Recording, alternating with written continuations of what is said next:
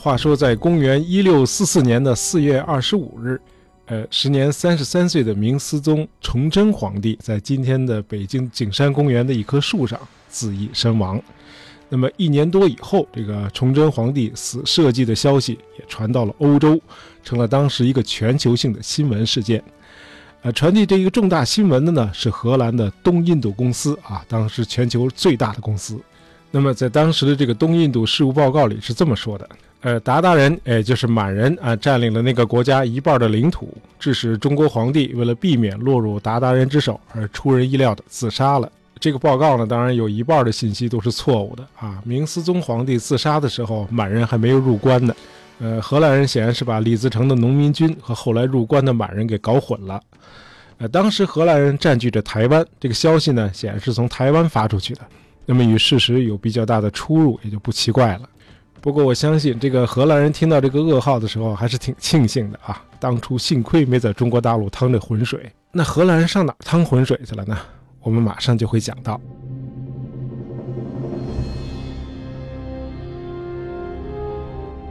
呃，明朝灭亡的消息很快也传到了日本。呃，这个时候的日本呢，已经是由德川幕府的第三代将军德川家光在统治了。那这个德川幕府的态度是很明确的啊，就是拒绝承认满人在中原统治的合法性。呃，大家知道，从这个唐朝开始，日本就开始这个移植和汲取中国的文化。同时呢，也把这个中华帝国的这个华夷秩序也引入到日本人自己的思维当中了。华夷秩序就是华夏与夷人啊这种关系，啊，于是在日本就有了“崖山之后无中华，明朝之后无华夏”的说法。那么崖山呢，就是指这个一二七九年宋元之间的崖山之战啊，这一战决定了南宋的灭亡。那么在幕府统治的这个江户时代呢？呃，日本有很多的这个儒学家就认为日本人是古代中国人的后裔。这时候，他们眼中的华夷秩序是日本人是华，中原既然已经被满族占据了，那自然就变成了夷。嘿，啊，他是华，咱们成了夷，上哪说理去？那么，在崇祯皇帝自杀的四十一年前，日本进入了德川幕府时代。啊，一六零三年，征夷大将军德川家康把将军府设在了江户，哎，就是今天的东京。那全国四分之一的土地都归这个德川家，其他的地区呢，分成大大小小二百五十个藩。这个藩的首领呢叫大名，大名必须听命于将军。那将军和大名呢都养着自己的家臣，也就是武士。这样呢，幕府和藩就构成了所谓的幕藩体制。那这时候的将军可比那个动画片《聪明的一休》里那个将军权力大多了啊！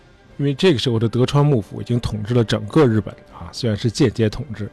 那么，假如你是德川幕府世袭的将军，你最害怕的是什么呢？哎，就是怕某个或某几个不服气的大名起来造你的反。那怎么防止大名造反呢？首先呢，是进行意识形态教育。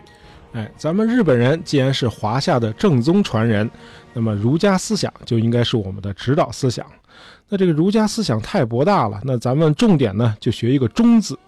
那大明和各级武士要对他的上级绝对的忠诚，哎，要安分守己。这个南宋的理学大师朱熹教导我们说啊，要存天理，灭人欲。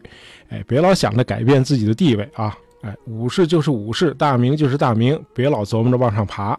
那这样呢，在德川幕府的初期，日本就兴起了一阵宋明理学热，那全国各地都兴办各种的这个私塾，教授朱熹的新儒学思想。那日本的全国各地也出现了一大批的儒士。那么这是思想教育。那为了防止潜在的造反呢，这个组织管理上更是不能放松啊。这个德川幕府规定，所有二百五十个大名，一年必须有一半的时间，你们得给我住到江户来啊，就是今天的东京啊。这个老婆孩子也得来，那么另外的半年呢，这些大名们可以回到自己的藩里去，但是呢，老婆孩子得留下来作为人质，继续留在江户。哎，你走，你们家的春子和孩子都得给我留下。说这缺德不缺德？哎，你别说，这日本人还真听话啊！这种模式居然运转了整整二百六十五年，而且恰恰是这种缺德的模式，给江户时代的日本带来了经济和文化的繁荣。哎，这每年这个来来走走的可不光是这二百五十个大名啊，还有这些大名人数众多的家臣和仆人呢。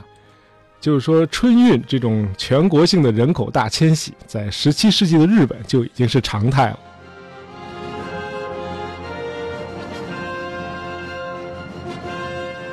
那么这人一流动，这个粮食和商品也得跟着走啊。于是商人阶层就形成了，在一些集散地就形成了城市。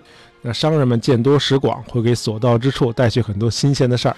哎，我在平户那儿见过一帮红头发、大鼻子的外国人。哎，他们有一种奇怪的管子，你对着看，能够看到很远很远的地方。那么这些红头发的外国人，就是前来经商的荷兰商人。当时的日本人对荷兰人的望远镜、时钟、寒暑表、枪支，还有医学和天文知识，都感到无比的好奇和崇拜。哎，奇了怪了，这些夷人怎么会比咱们还牛呢？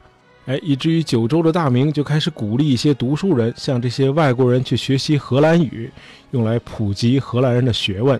这就是所谓的兰学，日语叫兰嘎库。那为什么偏偏是荷兰人？呃，这个西欧小国当时在全球又扮演着什么角色呢？其实，在德川幕府开始统治日本的十四年前，也就是一五八一年，荷兰人才刚刚实现了自己的民族独立。呃，此前呢，荷兰这个地区长期是受西班牙的统治，啊，除了经济压迫，荷兰人还得忍受西班牙对他们的宗教迫害，因为荷兰人不信天主教。哎，他们信仰加尔文新教，那西班牙人呢就变着法儿的想让他们改变自己的宗教信仰。那么这样呢，这个地区就爆发了几十年连绵不断的起义。最终，在美国建立的二百年前，荷兰的七个省就联合起来，建立了人类历史上第一个资产阶级共和国。呃，通常一个国家的形成呢，都是先有一个中心，然后不断的蔓延扩张。比如咱们中国啊。先有这个黄河流域这个中心，然后一点点扩大。那多数国家都是这样的，但是有几个国家不是走这个套路的，比如我们讲过的瑞士，比如美国，再有就是这个荷兰。哎，建立荷兰这个国家呢，不是靠什么民族认同、什么共同的文化遗产，不是这个。哎，七个省联合起来，完全是因为有了共同的商业利益。那大家主要的经济活动呢是海上贸易，这就需要联合起来。那么反抗西班牙的横征暴敛呢，也需要联合。因此呢，这个国家自打建立的时候就有着追逐利益的本能，是个彻头彻尾的商业国家。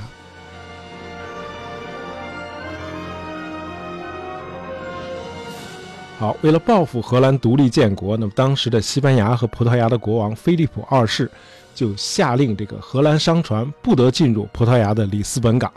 这样呢，荷兰的商人就得不到来自东方的商品了。因为这个里斯本港呢是个中转站，从亚洲回来的葡萄牙船队都是在这儿卸货的。哎，结果这个报复决定呢，反倒成全了荷兰，让荷兰一跃而成为十七世纪的海上霸主。哎，既然不能够在里斯本拿到二手货了，那咱们就自己去亚洲。于是荷兰的商船就开始驶向爪哇、苏门答腊、澎湖、台湾。那么，到了一六零二年，荷兰的两家商业公司合并，建立了荷兰东印度公司，目的是为了垄断东方的贸易。那荷兰人除了为人类贡献了斯宾诺莎和惠更斯这样伟大的思想家和科学家之外，他们还发明了股份制，就是用集资参股的方式投资大型商业活动。哦。那么，东印度公司发行的股票，荷兰的政府和普通百姓都持有股份。到了十七世纪中叶，荷兰的东印度公司已经拥有一万五千个海外分支机构，那么贸易额呢占到全球总贸易额的一半。悬挂着荷兰三色旗的一万多艘商船游弋在世界各大洋，比其他海洋大国的船只的总数加起来都多。那荷兰这个小国呢，因此号称十七世纪的海上马车夫啊，它已经不能算小国了。那么，到了一六零零年的四月十九日，第一艘荷兰商船在日本九州的东海岸靠岸了。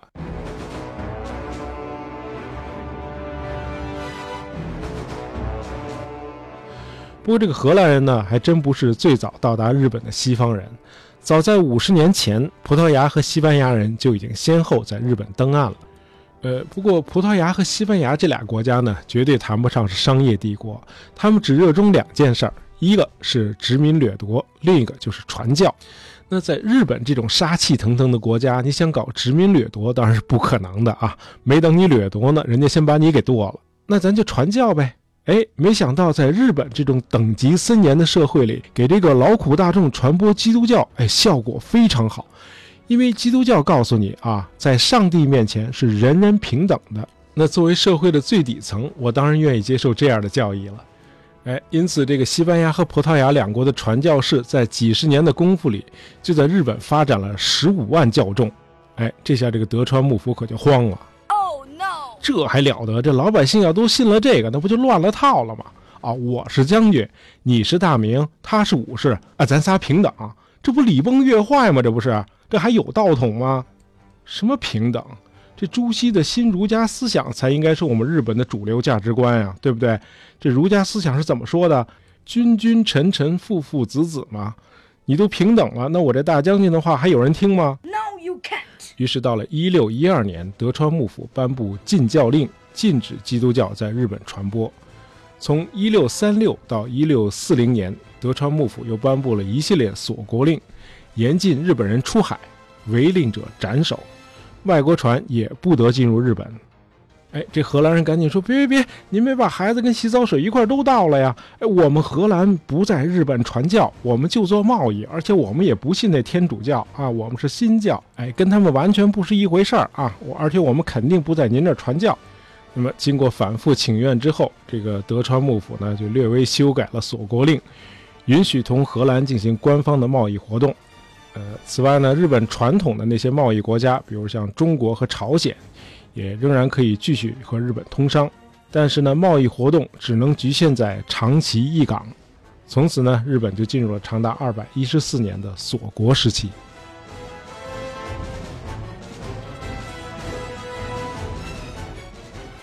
那么，早在一六三四年，幕府为了隔离外国人，就在长崎港建立了一个扇形的人工岛，叫出岛。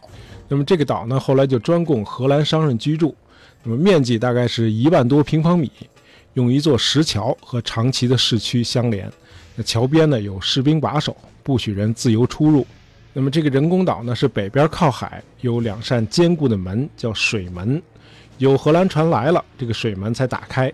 那么每条荷兰船到岸之后，都要上交一份封说贴，啊，相当于现在的新闻简报。那幕府大将军呢，通过阅读这个封说贴呢，呃，及时了解外部世界的动态。那么一段时间以后，这幕府将军发现，哎，这些来自荷兰的夷人，在近代科技方面确实有两把刷子，哎，远比日本要先进的多，尤其是在医学、天文学和制图学方面，那咱就得跟人学呀。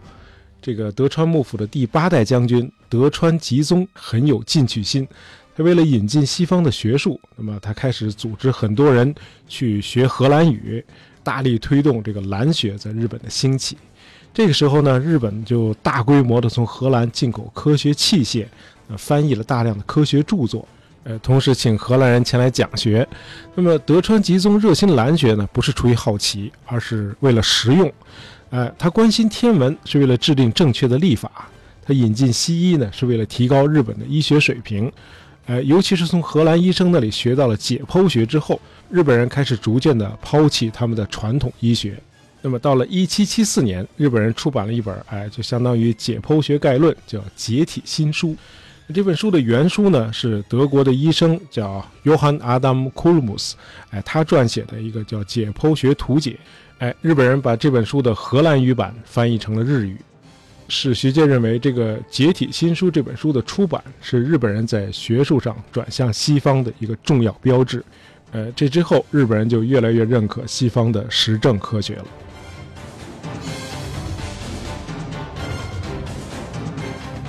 那今天有很多人提出这样一个问题：，呃，十九世纪的中国和日本几乎是同时被西方打开大门的，为什么日本能够很顺利的转型实现近代化，而中国却没做到呢？